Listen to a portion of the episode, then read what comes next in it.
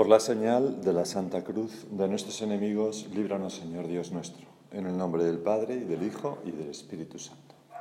Señor mío y Dios mío, creo firmemente que estás aquí, que me ves, que me oyes. Te adoro con profunda reverencia. Te pido perdón de mis pecados y gracia para hacer con fruto este rato de oración.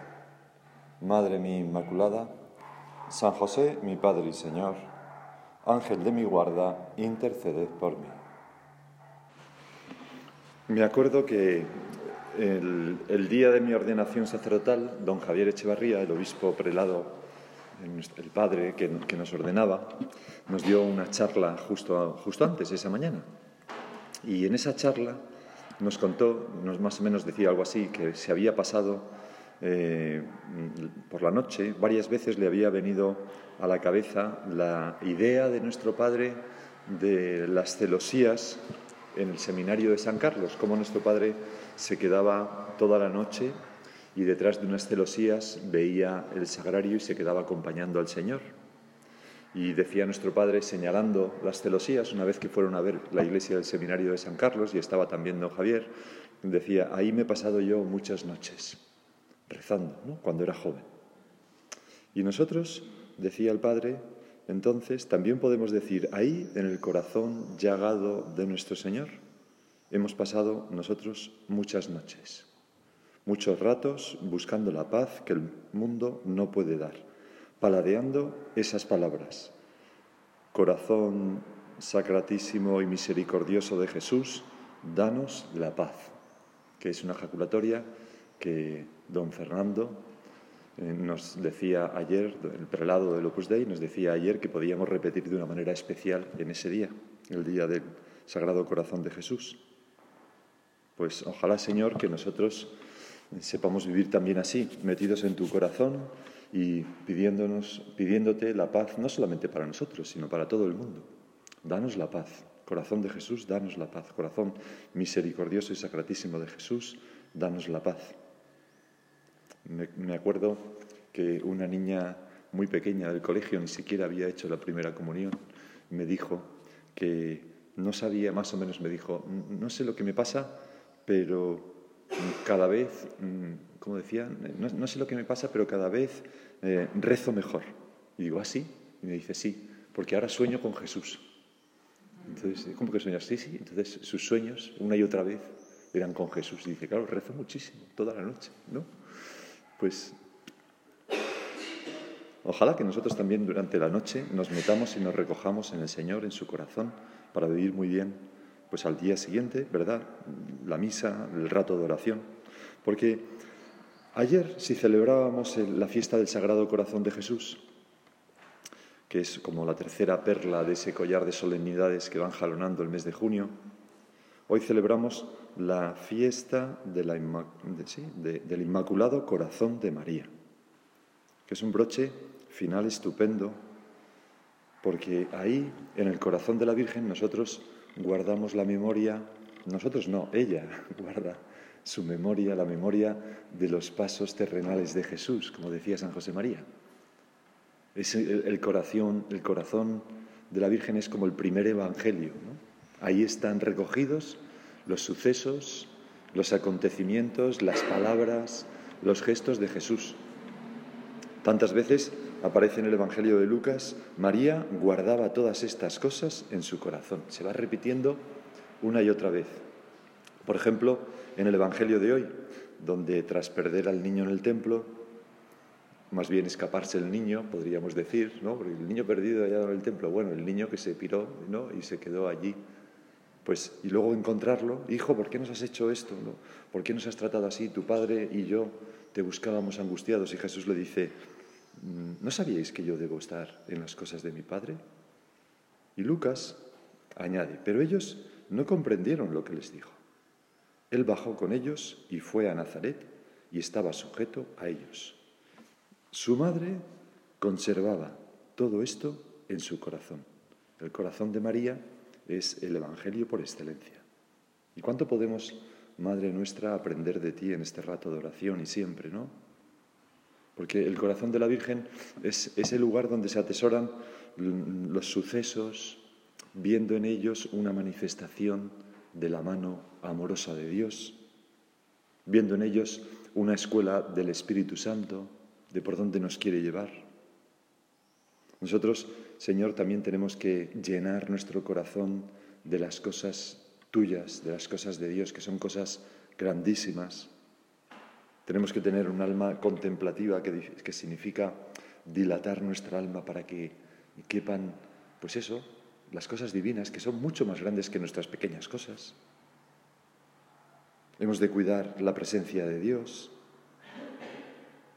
Dice este autor que, Juan, Luis Bastero, en Vida de María, dice que aun cuando María, aun cuando estuviese afanada en las tareas domésticas, su mente y su corazón estaban anclados en Dios, a quien nunca dejaba de tratar, ya que era su verdadero amor y Señor. Y esto de niña, ¿no? Pero después de la encarnación nos podemos imaginar, pues, cómo viviría la Virgen esto, teniendo a Jesús allí delante. ¿Cómo vibraría el corazón de María al estrechar en sus brazos al Hijo de Dios, que ahora también era su Hijo? ¿Con qué cariño cubriría su cuerpo con los pañales que con tanto primor había confeccionado en esos meses de embarazo? ¿Con qué afecto llenaría de besos el rostro y las manos del recién nacido? Sus ojos purísimos quedaron prendados en la contemplación de ese Hijo que en su desvalimiento proclamaba la grandeza del Altísimo. ¿no? Es atesorar las cosas de, Dios en el corazón, intentar encontrar el significado divino de esas cosas. Desde su interior se elevaba al cielo una profunda acción de gracias y sus labios entonaron un salmo de alabanza al Señor, porque ha hecho cosas grandes en mí, el Todopoderoso, cuyo nombre es santo. O podemos imaginar los sentimientos de la Virgen cuando ofreció a su Hijo, a Jesús, en el templo. Para una judía, ¿no? Eh, ofrecer a Yahvé el rescate de su Hijo, que sabía que era Hijo de Dios.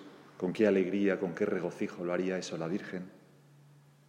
O podemos imaginar en el corazón de la Virgen, pues aquella espada que ya se quedó como apuntándole, ¿no? durante toda la vida cuando yo a Simeón decir, y a ti una espada traspasará tu alma, y no solamente, sino que profetizó que Jesús sufriría, pues ya siempre la vida de la Virgen tendría como esa, esa sombrilla, esa sombra, ¿no?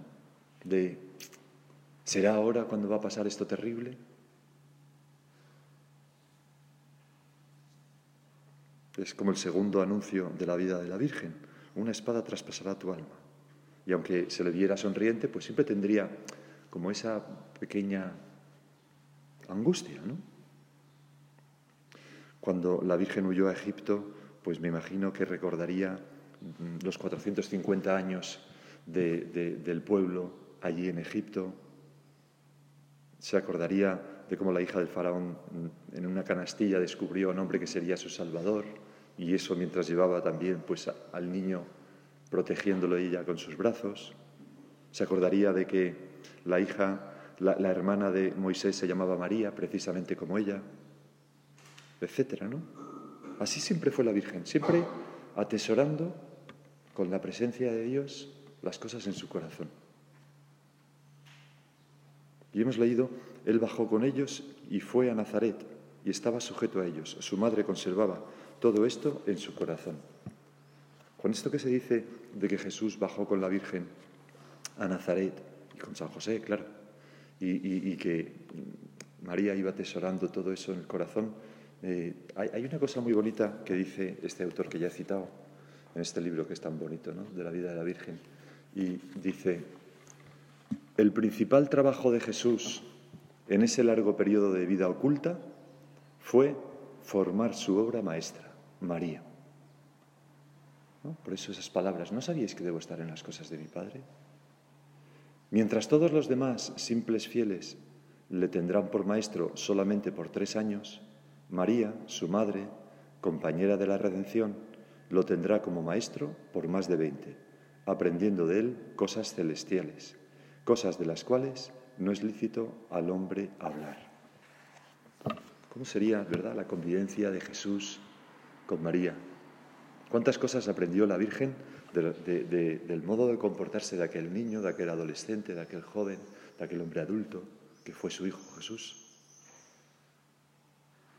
Muchas de esas cosas que ya aprendió están ahora mm, en forma de rasgos, en forma de palabras en, el Evangelio. Por eso digo que, bueno, lo dice el Papa San Juan Pablo II, ¿no? que el Evangelio primero estuvo en el corazón de la Virgen. ¿no? Cuando leemos el Evangelio podemos tantas veces eh, pedirle a la Virgen Madre, me gustaría leer esto con tus ojos. Me gustaría en cada suceso pues recordar mm, algún acontecimiento que probablemente tú tuviste con tu hijo en esos años previos, ¿no?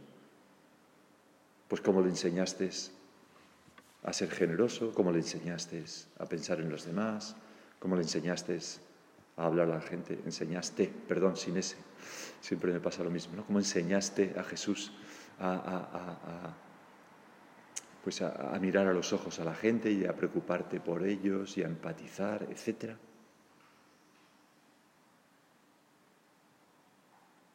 Su madre conservaba todo esto en su corazón. Nosotros, Señor, necesitamos, y es un buen día hoy la fiesta del corazón inmaculado de María para pedírtelo, necesitamos agrandar nuestro corazón, porque tus cosas son enormes. No, no nos pase que nuestro corazón sea como un ascensor, ¿no? decía en el Evangelio diario comentado ese José Fernando Rey Ballesteros. Decía una imagen muy buena, ¿no? que vas, entras en un ascensor y te dicen cinco personas o 400 kilos. ¿no? Y, entonces ya, oh, lo siento, estamos cinco, ya no pueden pasar. ¿no? Yo me acuerdo una vez que entré en un ascensor con, con, un amigo mío que pesa más o menos 130 kilos, mide dos metros y es un armario. ¿no? y entonces íbamos él y yo y entró y vino como un grupo de gente y este le dijo, señora, lo siento, pero entre este y yo nos pulimos 250 kilos, ¿no? Que no era verdad, porque venía con tres y, bueno, con más personas, ¿no? Pero me acuerdo la expresión aquella, nosotros nos pulimos 250, era él que se los pulía, ¿no? Porque yo no peso 120. Pero bueno, pues a veces nuestro corazón, cinco personas, ya no caben nadie más, ¿no? Necesitamos, Señor, que nos agrandes el corazón para que equipa mucha gente. Necesitamos también limpiar el corazón de cosas que roban espacio a Dios y a los demás, que roban espacio al amor. Es decir, necesitamos limpiarlo del yo y de tantos pecados. Y decía también en, ese comentario que no podía ser nuestro corazón como el camarote de los hermanos Marx. ¿Te acuerdas de aquella película? ¿No? Genial. Donde va entrando gente y dice, pase, pase usted, pase usted. Todavía hay gente, todavía queda sitio en el, techo, ¿no? Pase, pase. Están ahí cada vez más atiborrados. Pues a veces nosotros, mm, Señor, no sé si dejamos paso a nuestro corazón con demasiada facilidad a todo tipo de personajillos o de cosas que no deberían estar ahí en el corazón, deberían estar solamente, pues, eh, tú, la Virgen y los demás, pero de una manera limpia, ¿no? Piensa ahora, ¿qué guardo yo en mi corazón? ¿Hay algo de rencor? ¿Algo de soberbia? ¿Algo de vanidad? ¿Algo de excesiva preocupación por el yo, por la comodidad, por mis planes de descanso o por mis planes de trabajo? Mira que todo eso te dejaría como helada por dentro, porque nosotros estamos hechos para pensar en Dios y para pensar en las almas, para pensar en la iglesia. No estamos hechos para eso, para eso otro, ¿no? Para el yo. En la oración colecta de la misa le pedimos al Señor una petición magnífica. Oh Dios, que has preparado una digna morada al Espíritu Santo en el corazón de la Virgen María. Concédenos en tu bondad, por su intercesión, que merezcamos ser templo de tu gloria. Me gusta mucho, eh, claro, las oraciones siempre, colectas siempre están tan medidas, son tan, tan sutiles, ¿no? Y aquí hay como un temor de pedirle al Señor que nos dé un corazón como el de la Virgen, para ser digna morada del Espíritu Santo. Dice, bueno, concédenos en tu bondad, por intercesión de la Virgen, que es la digna morada del Espíritu Santo, que merezcamos ser templo de tu gloria, pero está como queriendo indicar, ojalá nosotros fuéramos digna morada del Espíritu Santo como el, como el corazón de María. Aquí en este libro eh, que es la última que os voy a leer, no os preocupéis, pero esta es larga, eh, hace una cosa muy bonita y es que se va imaginando la Virgen Niña, como era el corazón de María. ¿no? Dice, la niña María se distinguía por su ponderación, moderación y decoro. Había en ella una riqueza interior que la conducía al recogimiento y la llevaba a contemplar las cosas en su perspectiva sobrenatural. Su trato con el Señor era continuo, fervorosa en sus oraciones. Conforme crecía en edad, se apreciaba un progreso en su vida espiritual, fruto de una continua sintonía con el querer divino. Su alma, plenificada por la gracia y libre de todo pecado e imperfección, recibió locuciones y emociones divinas absolutamente imposibles de manifestar a otra persona. Esta sobreabundancia de dones que silenciosamente guardaba en su corazón la hizo ser contemplativa desde su niñez. A veces hay niñas que son un poco así también. María vivía en una soledad que le facilitaba el trato continuo y ardiente con Dios. Parangonando lo que dice el Evangelio sobre San Juan Bautista, los que tuvieron la dicha de contemplar el desarrollo de la vida de María exclamarían admirados, ¿qué pensáis de esta niña? Pues la mano del Señor estaba con ella. Bastaba un poco de sensibilidad para advertir que aquella niña, aun siendo muy parecida a los otros niños, tenía un no sé qué que la hacía distinta y singular. Claro, la, la ausencia de pecado, ¿no? La Inmaculada. Desde una perspectiva sobrenatural, podríamos decir que la plenitud de gracia otorgada por el Espíritu Santo desde el primer instante de su existencia fue creciendo conforme discurría su vida y se proyectaba en una donación total de servicio al querer divino. María mm, siempre buscaba hacer las cosas de Dios, como hemos de hacer nosotros. Preguntarnos muchas veces, Señor, ¿qué, qué haría la Virgen aquí? ¿Qué es lo que tengo que hacer? Externamente, María se comportaba de forma semejante a las personas de su edad, pero en su interior la unión con el Señor era total y absoluta. El amor a Dios era el motor de todas sus acciones. Hablamos en una anterior meditación de la rectitud de intención y ahí decíamos que el único motor válido, ¿verdad? Pues era el amor de todas nuestras acciones. Podemos imaginar los afectos originados en su corazón al recitar la Shema, ¿no? Shema Israel, que significa, acuérdate Israel, que el Señor tu Dios eh, es el único Dios, amarás al Señor tu Dios con todo tu corazón, con toda tu eso, ¿no? Y que, y que los judíos la recitan por la mañana y por la noche, al levantarse y al acostarse. Ninguna persona como ella ha servido al Señor con todo su corazón y con toda su alma. Ni nadie ha meditado tan de continuo este precepto ya estando en casa o caminando por la calle al levantarse o al acostarse. Me acuerdo que eh, hace ya años, también antes de ordenarme, hablando con don, Javier Echevarría, que era el obispo que, nos ordenaba, eh, el consejo que me dio, me dijo muchas cosas, pero un consejo que me dio fue, pues me acuerdo de esto concretamente, pues tú haz el ofrecimiento de obras pensando en la alegría de la Virgen al levantarse cada mañana sabiendo que tenía al Señor dentro de sí. Bueno, lo podemos aplicar también a esto que hemos leído, ¿no? Como la Virgen cómo rezaría al levantarse el Shema, ¿no? Teniendo esa intimidad con el Espíritu Santo. ¿Cómo serían las levantadas de la Virgen, los ofrecimientos de obras de la Virgen? Ninguna persona como ella ha sabido servir al Señor tal tal. Como todo buen israelita, acudiría al templo a hacer oración, con frecuencia, máxime si vivía en Jerusalén. Allí, en el atrio de las mujeres, elevaba su corazón a Dios y hacía donación de toda su existencia al servicio divino, mientras el sacerdote realizaba la ofrenda diaria del Señor. La práctica religiosa en los hogares de los israelitas piadosos, como eran sus padres, que era sacerdote, ¿no?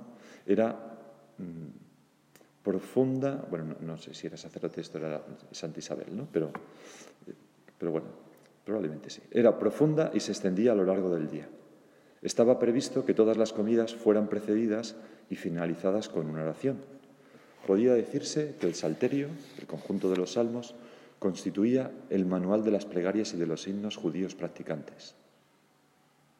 Los salmos 113 al 118 se recitaban en las tres grandes fiestas judías de la Pascua, Pentecostés y de los tabernáculos, en la fiesta de, la dedicación del templo y en las neomenias o primer día del mes. María, al igual que todos los israelitas observantes, debió adquirir muy pronto una gran familiaridad con los salmos, quizá más que con los demás libros sagrados.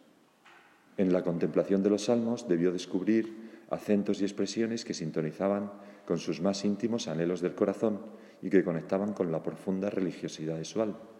Como nos ocurre, Señor, tantas veces a nosotros, o nos debería ocurrir, que hagamos la oración con los salmos y que nos ayuden como a dar salida a los sentimientos que el Espíritu Santo pone dentro de nosotros, porque los salmos son la oración de Dios a Dios, lo que Dios suscita para que le digamos a Dios. Expresan maravillosamente, pues después del Padre Nuestro, son la mejor oración, ¿no? Sin duda. Por eso el salmo responsorial de la misa es muy importante interiorizarlo, porque da como el acento adecuado para escuchar luego el Evangelio y que a través de él el Espíritu Santo pueda meterse en nuestra alma. Y el último párrafo que quería leer de, esta imaginación de la vida, ¿no? Su alma ardiente de amor divino, al palpar el pecado de los hombres, se llenaba de dolor ante la ofensa causada al Señor. María veía en cada pecado algo monstruoso, una destrucción del plan querido por Dios.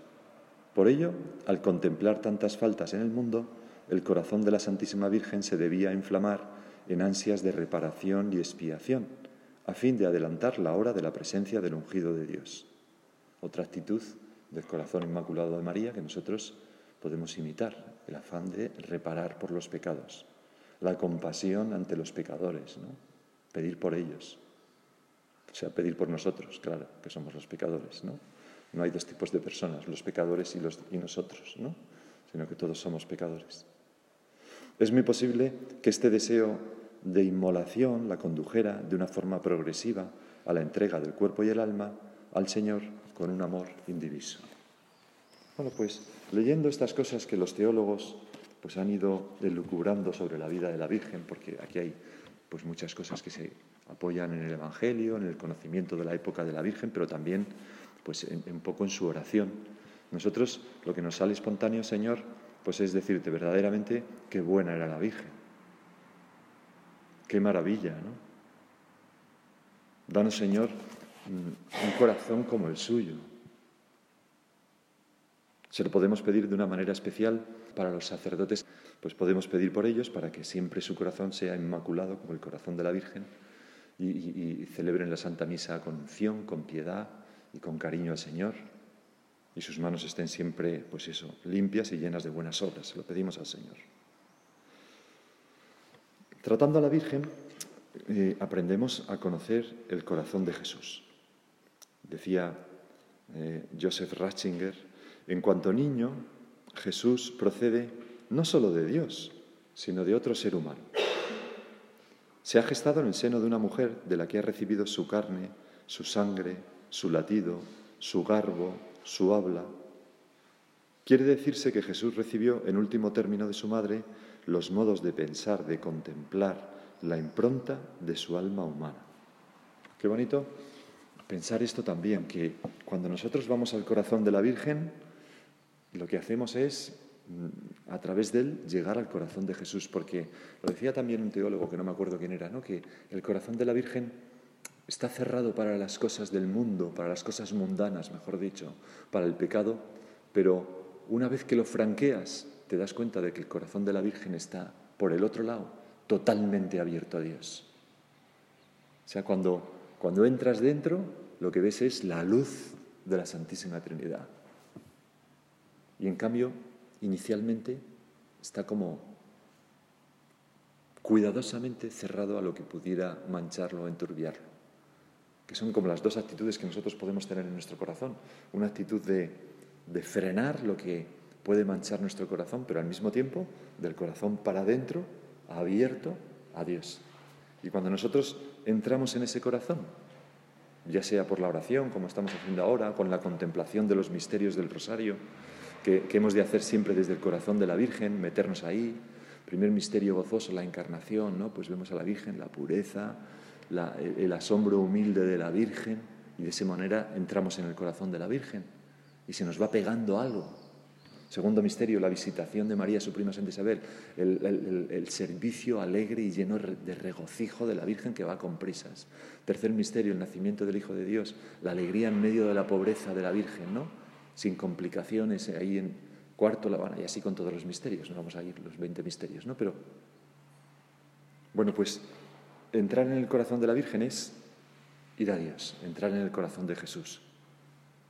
Por eso San Agustín pone siempre ese molde, ¿no? Y explica cómo, el corazón de la Virgen es el molde de los hijos de Dios. Cuando nosotros queremos hacer una imagen de algo, podemos hacerlo de un bloque de piedra, como es nuestro corazón, podemos hacerlo con un cincel y un martillo, dando golpes, pero es muy costoso. ¡Clac! ¡Clac! ¿no? Nos van arrancando trozos del corazón. Eh, y luego la imagen no es tan perfecta, probablemente. Y se requiere mucho tiempo. Pero sin embargo, si nuestro corazón, si ese bloque de piedra se funde, o de hierro, o lo que sea, y se echa en un molde, sale perfectamente la imagen, rápidamente, con suavidad. Y entonces San Agustín decía, nosotros, caldeados por el Espíritu Santo, tenemos que echarnos en el molde que es el corazón de la Virgen, porque de ahí saldrá otro Cristo, la imagen perfecta de Cristo. Pues ese es el atajo.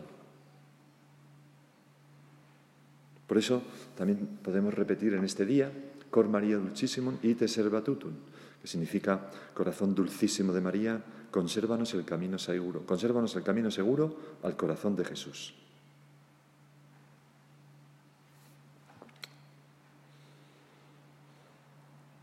Y en esa lucha por identificar nuestros corazones con el de nuestra Madre, mm, Muchas veces San José María explicaba que jugaba un papel muy importante la sinceridad. La sinceridad con Dios, con nosotros mismos y con los demás. El, saber también cómo franquear nuestro corazón. ¿Te acuerdas de cómo repetía tantas veces que a través de una mediación humana Dios se hace presente en el alma? ¿no? O sea, cuando nosotros abrimos con la sinceridad, en el trato con los demás, por supuesto en el trato contigo, Señor, pues ¡fum! el Espíritu Santo nos inunda. Te pedimos, Señor, también que nosotros sepamos, pues esa, aprendamos esa enorme sinceridad que se manifiesta también en la Virgen, ¿no? Como, pues dice al ángel lo que no entiende, mm, y no, cuando no entiende algo de Jesús, pues lo reflexiona, lo mete en el corazón, le da vueltas, pero no lo desprecia de cualquier manera. Me imagino que alguna vez le preguntaría a Jesús alguna cosa, o alguna vez no, muchas veces. Tener nosotros esa misma sinceridad para decir lo que nos pasa. ¿no? Me acuerdo que una vez uno de, uno de mis hermanos apareció, estábamos viendo todos la televisión, y entonces apareció allí con cara de travieso, era un niño pequeño, ¿no? y dijo, oh, oh, me parece que me he comido demasiadas cerillas. Entonces había cogido la caja de cerillas de la cocina y se, iba comiendo la cabeza de fósforo, ¿no? Nunca lo he probado, no sé qué sabe, ¿no? Pero, y se comió la caja entera, alguno que llevarle al hospital, tal, en fin, todo un lío, ¿no? Pues saber decir, me parece que me he comido demasiadas cerillas, Señor, ¿no? Algo, algo hecho mal, porque esa sinceridad, ¿no? Que nos puede salvar. Decía San José María, he escrito hace muchos años que cuando un vaso contiene vino bueno, ese es nuestro corazón, y en él se echa buen vino, buen vino queda. Ocurre lo mismo en vuestro corazón. Debéis tener el buen vino de las bodas de Caná. Si hay vinagre en vuestra alma, aunque os echen vino bueno, el vino de las bodas de Caná, todos parecerá repugnante, porque dentro de vosotros se convertirá el buen vino en vinagre. Si reaccionáis mal, hablad. Porque no es razonable que una persona que acude al médico para que la vea bien no cuente las dificultades que tiene. Nosotros, la sinceridad nos ayuda tanto a, mantener limpio el corazón para que no se pudran cosas dentro, ¿no? Hay que sacarlas, en primer lugar en la confesión, por supuesto, pero luego también pues, en el trato con los demás, con las personas que nos quieren, ¿no? en nuestra familia. incluso con los amigos, pues vamos a acudir a nuestra Madre la Virgen, vamos a pedirle que, nos ayude a tener un corazón con el suyo. Y quizás le podemos pedir esa gracia, ¿no? ya que vamos a celebrar ahora la Santa Misa y asistir a misa, que, que la fuerza de ese sacramento que es verdaderamente donde nosotros mezclamos nuestra sangre con la de Cristo, ¿no? nos hacemos hermanos de sangre, que realmente nos transforme a nosotros a imagen del corazón de Jesús. Te doy gracias, Dios mío, por los buenos propósitos, afectos e inspiraciones que me has comunicado en esta meditación. Te pido ayuda para ponerlos por obra. Madre mía Inmaculada, San José, mi Padre y Señor, Ángel de mi guarda, intercede por mí.